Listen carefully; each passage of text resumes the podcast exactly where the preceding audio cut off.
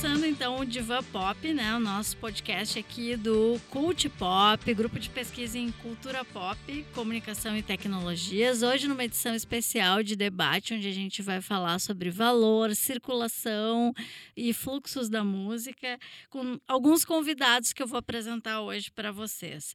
Uh, o primeiro deles é o professor Tim Taylor, da UCLA, na Universidade da Califórnia, professor de etnomusicologia né, e pesquisador dessa área. A Mel Santos, que é pós-doc na Pontifícia Universidade Católica do Rio Grande do Sul, PUC-RS, é, que trabalha com pesquisa em rock angolano. O Zé Cláudio Castanheira, da Federal de Santa Catarina, que coordena o GEIST, que é o Grupo de Estudo em Imagens, Sonoridades e Tecnologias.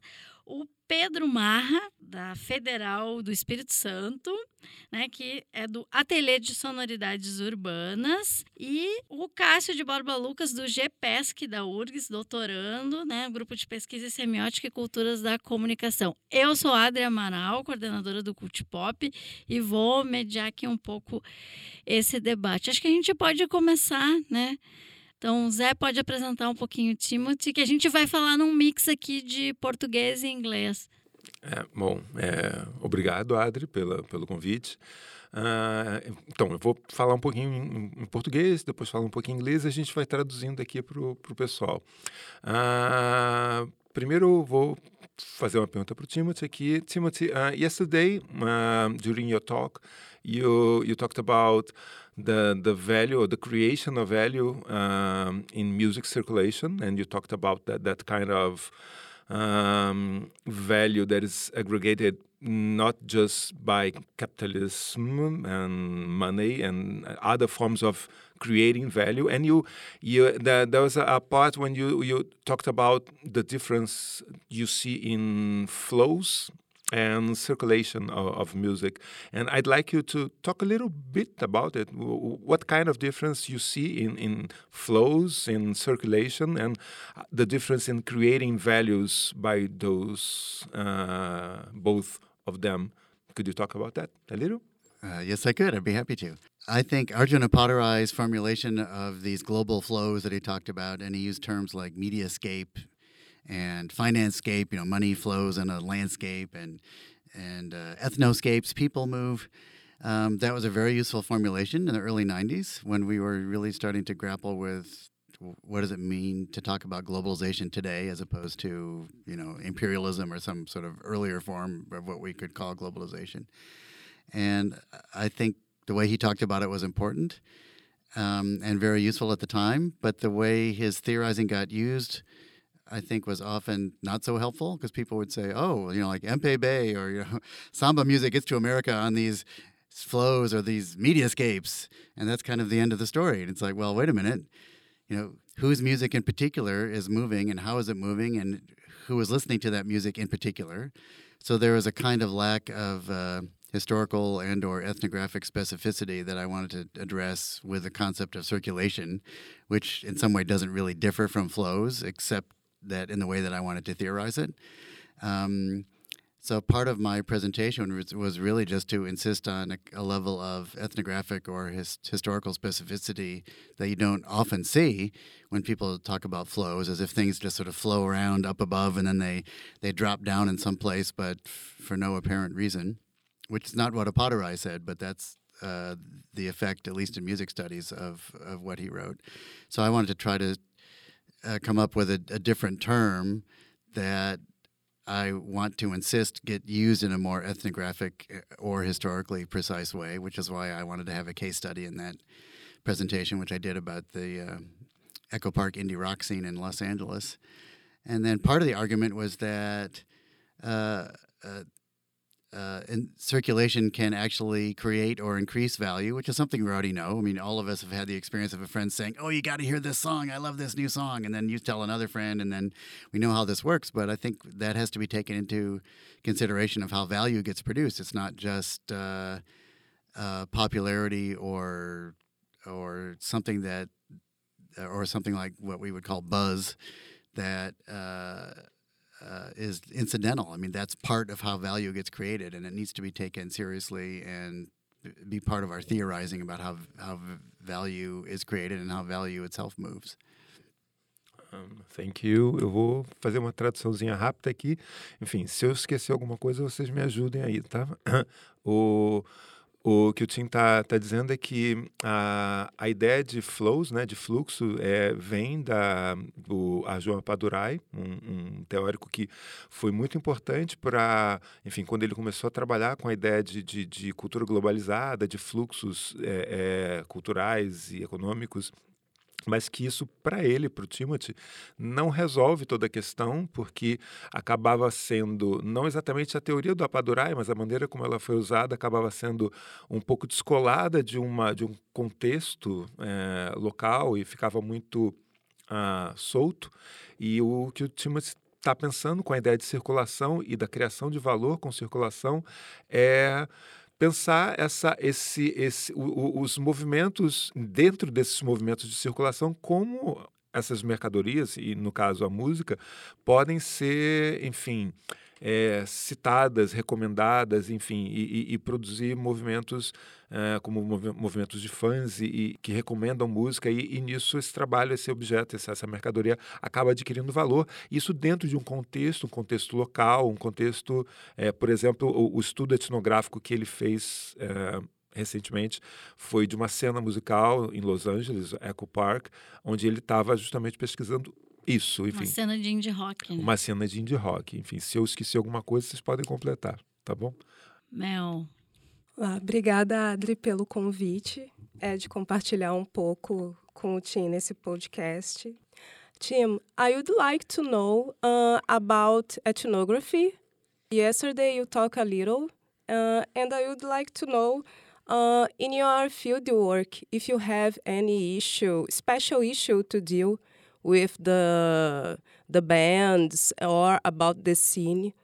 Uh, no, the uh, ethnography I did with the people in Echo Park, which is a, a, a neighborhood in eastern Los Angeles. It was actually pretty easy to do. Um, I've had uh, very little trouble with the ethnographic projects I've tried to do over the years, uh, which, which makes me lucky, I guess. My wife, who's an anthropologist, tried to do a study of of Hollywood film production, and she just couldn't get into the major studios. So uh, I know of plenty of people who've had trouble, you know, trying to get access to people. Uh, but I didn't have any trouble any trouble at all. I think it's because most of the people in this scene were uh, middle class people, and they were pretty well educated, so they were just happy to talk. Uh, some of the people, like Greg Katz, whom I mentioned in the talk yesterday, he went to UCLA, you know, where I teach. Uh, some people went to the University of Southern California, so uh, for them, I wasn't that much of an outsider, uh, except by generation, I suppose. So that wasn't a, a difficulty. Um, and for me, the important thing about ethnography uh, is that I mean I'm pretty much a disciple of Clifford Geertz, uh, partly because I agree with him, but also because he was my wife's teacher, um, and I knew him through her. Uh, I think Geertz's insistence that ethnography be about what is meaningful to the people we study. I think that's really really important. Uh, we shouldn't come with our own ideas about you know this is what I want you to tell me, but rather we should try to figure out how to get them to tell us what matters to them, uh, and in some ways that can make ethnography easier if you if you're getting people to tell you what is meaningful to them rather than just you know answering questions on a questionnaire that you wrote at home without actually knowing you know much about the scene before you start your work. Um, uh, so I think uh, you know I'm interested in learning information from people, but I'm also interested in finding out what matters to them because uh, I think uh, I, don't, I don't know what else makes us human, you know, except trying to understand what's meaningful to other humans. Resumindo, é o que o Tim falou. Ah, na realidade, ele não teve muita dificuldade ou uma questão é, muito complexa para lidar no início do trabalho de campo dele é, com a cena de indie rock. É, porque, primeiro, ele morava em Los Angeles, o que já ajudava bastante na questão da interação com os interlocutores. É, ele chegou até a comparar as dificuldades que a esposa dele teve, que é antropóloga, quando ela tentou acessar as pessoas de um grande estúdio de Hollywood, que era, que era o tema da pesquisa dela na época, mas que a grande dificuldade que ele sentiu, o distanciamento na realidade, foi com relação ao caráter geracional. É, mas que, assim, os interlocutores compreenderam a natureza da pesquisa, porque são pessoas de classe média, que já estavam na universidade, então já tinham uma proximidade com a pesquisa acadêmica. É, mas ele falou que o mais legal da etnografia é que você tem que ter noção de que você está apresentando a visão dos seus interlocutores e que, assim, você tem que ter uma dada sensibilidade para poder transcrever isso e que esse é o grande barato, entre aspas, da etnografia, é que é, na realidade, você entrar em contato com várias visões de mundo, trabalhar com as pessoas para poder apresentar o que, que elas pensam sobre a própria produção que elas fazem. Bom, então, boa tarde, Adriana, boa tarde, ouvintes aí do Divan Pop, né? É, agradecer também a oportunidade de estar aqui conversando com vocês, com o Timothy, com os colegas. É, mas a minha pergunta vai ser sobre rádio.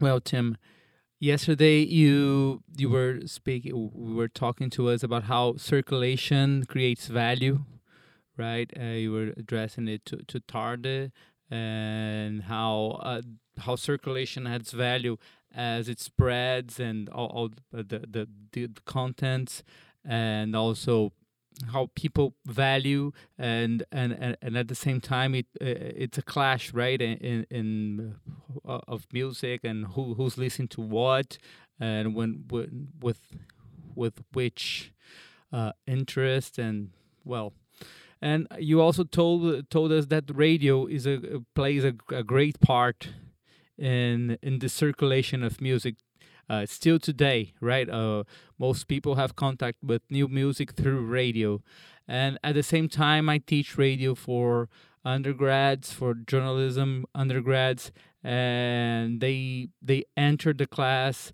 Uh, telling telling me that they don't listen to radio and they they they think radio is dying right? But at the same time, studies show that radio is one of the of the, the old well, it is the old old media that uh, uh, got the most from uh, uh media convergence, internet, and uh, all of those stuff, right?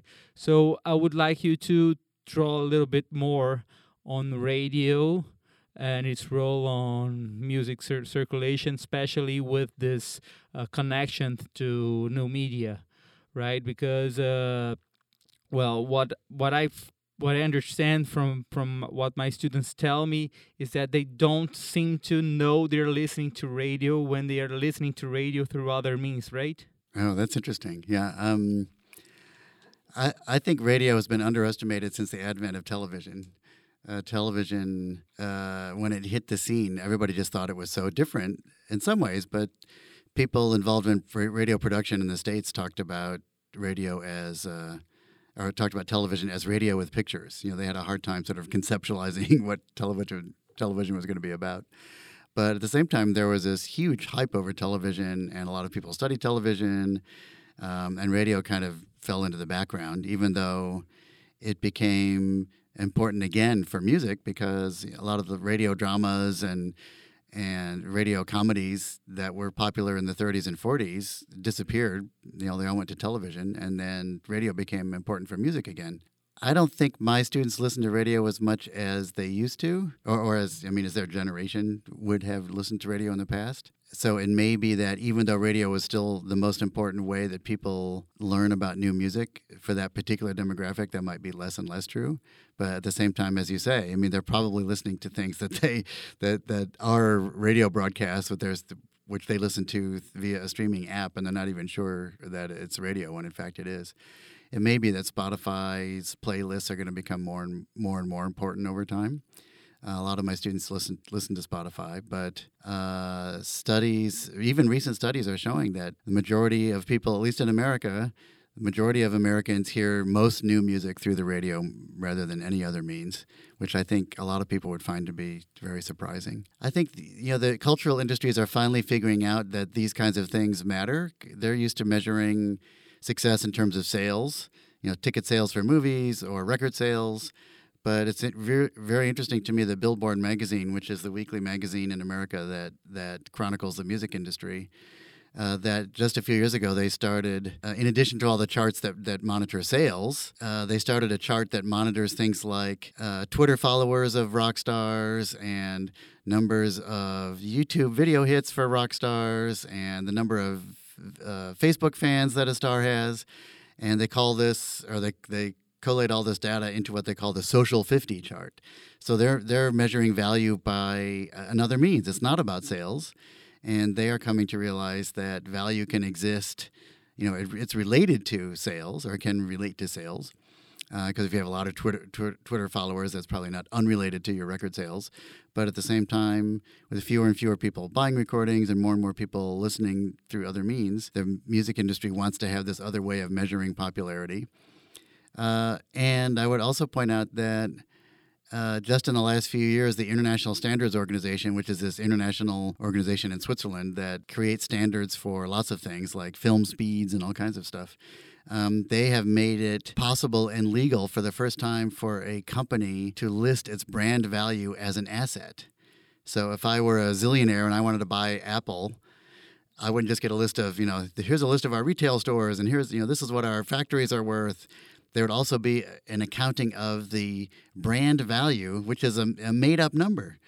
You know, you could say Apple's brand value is worth $10 million, and this is a made up number, but it's now legally possible to put this number on your list of assets, even though it's not a number that lists tangible assets.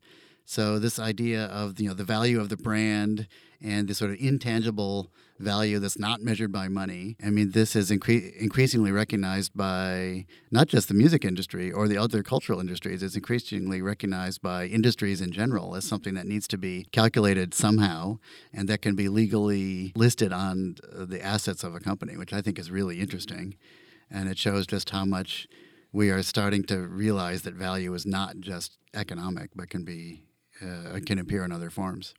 Bom, é, então o, o Tim disse aqui pra gente que o rádio é, foi subestimado desde o surgimento da televisão, pelo menos, né? Quando surgiu a televisão, né, essa coisa estranha e diferente que a gente podia ver e escutar ao mesmo tempo, né? As pessoas começaram a prestar atenção demais na TV e e as pesquisas também se concentraram na, na, na televisão, né, na produção televisiva, na, na, audiência televisiva, mas que isso não significou exatamente a morte do rádio, mas muito pelo contrário, significou inclusive uma importância maior do, da, da, do rádio para a música, né, no sentido de que é, parte do conteúdo que antes era veiculado no rádio, né, sei lá, rádio novela, né, etc., ele, ao migrar para a TV, a rádio se torna um dos principais veículos para você escutar música, né?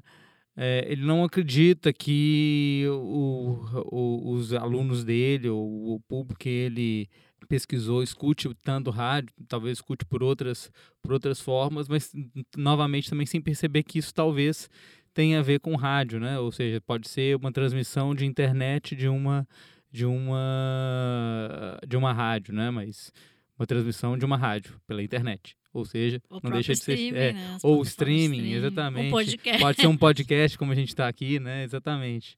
Né? Mas de toda forma, nos Estados Unidos, a gente tem, tem essa medição de que a maior parte das pessoas escutam música é, pelo rádio.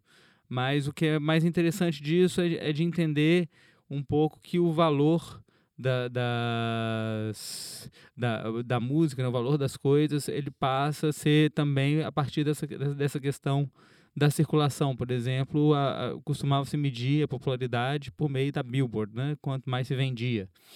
Né? Nas listas da Billboard, do, dos mais vendidos, e hoje em dia você começa, a Billboard começa a criar o quem, qual é o artista que tem é, maior número de seguidores no Twitter, né, a página que tem mais curtidas, né, a página do Instagram com mais seguidores, né, de artista, né? Então o valor e criou isso com a, com a lista do, do, do, do a, o, Bill, o Bill, Billboard Top 50 Social, né? O, o rede social, os 50 mais da, da, da, rede social, né? Isso mostra que você que você tem um outro valor, né? É, que é um valor aí que a gente pode poderia dizer simbólico, né? E que inclusive tanto é assim que o pessoal lá, o pessoal que faz as medidas, né, lá da, lá da Suíça, né, Agência Internacional de Medidas, começou a criar formas alguns anos atrás de se calcular o valor o valor intangível de uma marca, né? E isso também é como, como é que você consegue quantificar o valor de uma marca, né? Então, quando você se, se eu hoje decidir comprar a Apple, vou comprar os escritórios da Apple, vou comprar as lojas da Apple, mas eu também tenho lá um valor discriminado que é pela maçãzinha mordida, né? Como o valor da marca. Então a gente consegue ver que tem um outro tipo de valor que não é o econômico, embora esteja ligado ao econômico, né? Porque afinal de contas, se eu tenho se eu tenho o maior número de seguidores, significa que tem mais gente que, que me compra também, mas também por outro lado, a relação não é tão direta, são outras lógicas, né? Bom, aproveitando o gancho aqui da, dessa questão né, das redes sociais, a minha pergunta vai um pouco nessa, nessa direção. Né? Então, que foi um, um, dos tópicos finais que o Tim abordou ontem na conferência dele. Tim, uh, what is the importance of social networks in music scenes, even if they are digital or physical? Uh, but both still matter. Um, at least with respect to the Echo Park scene that I studied, people are on social media all the time. Um, uh, I mean, a lot of times people would say, "Oh, you got to talk to so and so," and I'll say, "Well, how do I reach them?" And they would just say, "Facebook them," you know. So you could find easily easily find people that way. Um, people use Bandcamp a lot to put their music on, or like I said in my presentation, they'll use it to give money to people when they know they're going on tour or whatever. So even people who live near each other and see each other face to face will still use social media all the time, and, they'll use it to promote their music too. Um, so bands will have websites, and e- even these uh, tiny labels that are run by one person um, uh, at at a loss or without making much of a profit, um, they'll have a website um, that has streaming audio on it. Um, so it's it's very important, but the face to face matters just as much. Um, that may be changing because Echo Park is getting more expensive, so people are, are moving out. Um, uh, eastern part of LA traditionally hasn't been as expensive as the western part, which is near the ocean. But people are moving out. People were moving out before because of uh, uh, getting older. There was jokes that you would move from Echo Park to Silver Lake and then to Highland Park, which which is just you know a, a demographic uh, ladder that people climbed up. Uh, but people were complaining to me a lot about you know prices of things going up and this vinyl record store that I mentioned that was really important in the community that closed a couple years ago because they weren't uh, they weren't making enough money to keep it going. So you know the face to face, at least in this scene, isn't what it used to be but at the same time, I think people are still going to find a, a, way to meet each other and hang out and support each other, go to each other's shows. Uh, there's not that many venues where they play, so you know people will play at the same venue. Uh, uh, sometimes three or four bands in one night. So uh, the the face to face quality of it still matters to people a lot, and people are very uh, supportive of each other in, in person and and on social media. So social media is just an, another way that people use to try to make a living, but also to support each other. Bom, tentando resumir aqui, ele falou que ambas as redes, tanto físicas quanto digitais, importam, né? E que as pessoas estão interconectadas, mesmo as pessoas que moram perto usam as redes sociais, que até quando ele perguntava para algum dos informantes dele se, ah, como eu entro em contato com fulano, ele dizia, ah, usa o Facebook. Então, essa interconexão faz parte, né? E, e enfatizou muito a questão dos dois espaços, o digital e o presencial, serem importantes e que nessa cena da, do Eco Park uh, fica muito claro que há essa, essa relação. Também falar um pouco da relação com os bairros da cidade, né?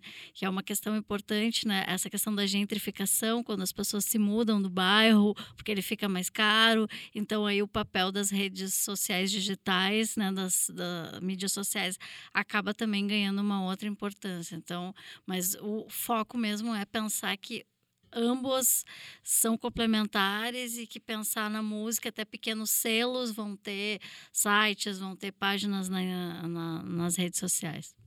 Bom dia, gente. Um, obrigado, Adri, por me receber aqui também.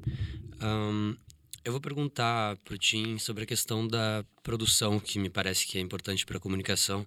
A gente geralmente pensa comunicação em termos de um emissor, um receptor, a mensagem, o canal. Uh, no caso da música, o artista e o ouvinte, como se fossem entidades é, prontas, né? E alguns autores vão insistir nessa ideia de que o importante de se estudar na comunicação é essa produção da produção, uma produção da recepção, a produção dessas entidades comunicacionais, né? Isso é, tudo seria produção, um trabalho de produção, como nas máquinas lá de Deleuze, Guattari e companhia. E o Tim falou ontem um pouco sobre uma espécie de trabalho dos consumidores, é sobre isso que eu vou perguntar para ele. So Tim, um, I was listening to your talk yesterday, and um, I'm not a Marx reader, but I do read some of Marx readers, uh, such as Chris Teva and uh, Deleuze et Guattari. and they will talk, uh, they will insist on the concept of production as an important one. And I think that's important for communication studies. Um, in communication, we tend to split the communication process in some entities like the the producer, the receiver, the channel, the message, and so on. But uh, Kristeva will argue that there are that all these uh, entities are effects of a work of production, a production of production, a production of reception, a work of reception. And you were saying yesterday, you you talked about a sort of work in the Marxist sense of travail uh, by the consumers. Is that right? uh, the listeners when it comes to music. So I wanted you to talk a little bit further on that, if you could. Yeah, well, so there I was basically echo- echoing this famous article by Dallas Smythe from 1977.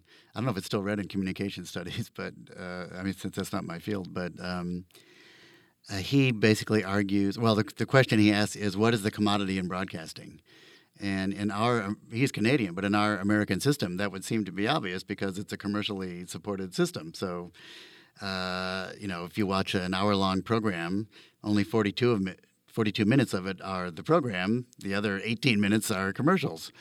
Um, but what Smythe argued was that the, what was in fact the commodity was the audience, and because of you know the vast amount of market research that goes on, uh, the a particular audience can get sold to a particular advertiser. I mean, a market researcher or the network or whoever can say, "Oh, you want single women in their 30s? You know, we, we can give you those women with this particular commercial." Um, or in this particular show, or whatever. And Smythe's argument was that that's what is getting sold. It's this very, very now extremely granular, as we say, this extremely detailed uh, information about uh, consumer groups, which is usually talked about in terms of what's known as psychographics. So graphics comes from demographics, and psycho is from like psychological profiling. So there's uh, groups you know that are successful or that are aspirational or whatever, and these are all divided up, and then they're they're basically sold to advertisers, and that was Smythe's claim even in 1977. And then a lot of people complained about that article, saying that, well, but you know if people are actually working, you know, since their information is getting sold, and if they are therefore working while they're watching a show, uh, we can't really say that they're working because, according to Marx, they're not getting paid, and value cannot value is not created unless workers are getting paid. Because Marx himself argued that uh, Aristotle couldn't have had a labor theory of value because Aristotle had, you know, in, in ancient Greece there were slaves, and slave labor does not produce value according to Marx and the labor theory of value. Um, so I think a lot of scholars dismissed Smythe because of that. Um, but even though I would call myself a Marxist, I'm not such a strict Marxist that I would say, well, if there's no pay, there's no creation of value. My point is that we need to understand value in a broader way.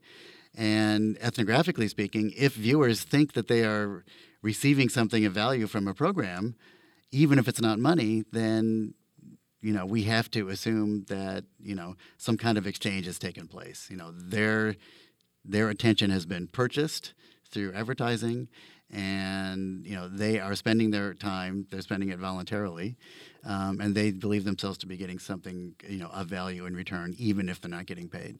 So, for me, if we understand Smythe's point in that broader way, not in that very strict Marxist way, then I think it's still a useful point. And I think there have been scholars who have been wanting to sort of revisit Smythe on this point with respect to um, uh, modern, you know, internet and other sort of social media technologies, and I, I think they're right. Um, but f- for me, it's not a technical question of how to understand Marx. It's a it's an ethnographic question about do these consumers v- believe themselves to be getting something of value, and I I think you know we can only know that ethnographically, but I think often that's that's true. That's why people watch the shows that they watch. Uh, o Tim estava, portanto, ele me respondeu. É, esse tópico é sobre um. Ele está usando um autor chamado Dallas Smythe, que escreveu lá nos idos de 1977, uh, canadense, se eu entendi bem, e que é um autor marxista e que ele argumentou que o, o a, a, questão dele era qual é a commodity da transmissão né, do, do, do broadcast, qual é o produto. E a commodity, ele afirmou, é, é a própria audiência, né, o ouvinte.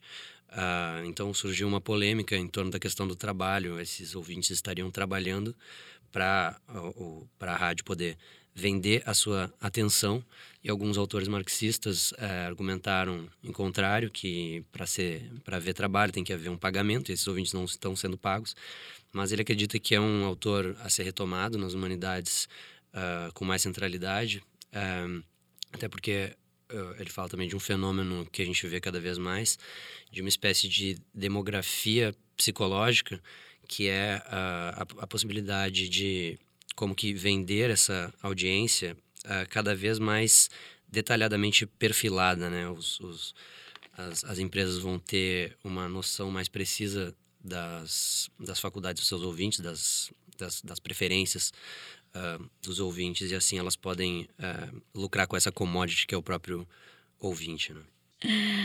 Bom, a gente aqui retomando, né, fazendo um fechamento aqui do nosso divã pop, né, que hoje não foi tão divã, foi mais circular, né, uh, que a gente faz essa, um pouco essa brincadeira, né, e queria dizer, queria agradecer as presenças aqui. Thank you, team, for your presence. Né, do professor Tim Taylor, então da UCLA, Zé Cláudio Castanheira, da Federal de Santa Catarina, o Pedro Marra, da UFES, né, Federal de Espírito Santo, a Mel Santos aqui da PUC, o Cássio de Borba Lucas da URGS, né? Acho que a gente tentou experimentar esse modelo de uma espécie de entrevista coletiva e acho que muitos temas importantes aí para a comunicação e a, e a, música, né, que é um pouco essa articulação aqui que a gente está fazendo. Temas como comodificação, valor, fluxos, produção, que são centrais para a gente pensar a música contemporânea e a circulação da música contemporânea. Então, agradeço aos nossos ouvintes, né? Espero que continuem aí nos acompanhando. Quem tiver mais dúvidas, pode mandar e-mail aí para o grupo cultpop.gmail.com. Né? E continue nos acompanhando nas redes. Esse programa teve uh, a produção do Diego Leite Oliveira, aqui do Labitix, né? que é nosso técnico, e também aqui do Cult Pop de todos que estavam presentes ontem. É um especial em relação ao colóquio Poderes do Som. Breve aí teremos mais produtos e desdobramentos ainda, né? Desse, desse evento, né? A gente pretende aí tentar transformar um pouco essa entrevista e vamos ver o que, que vai acontecer. Era isso, obrigada a todos e todas.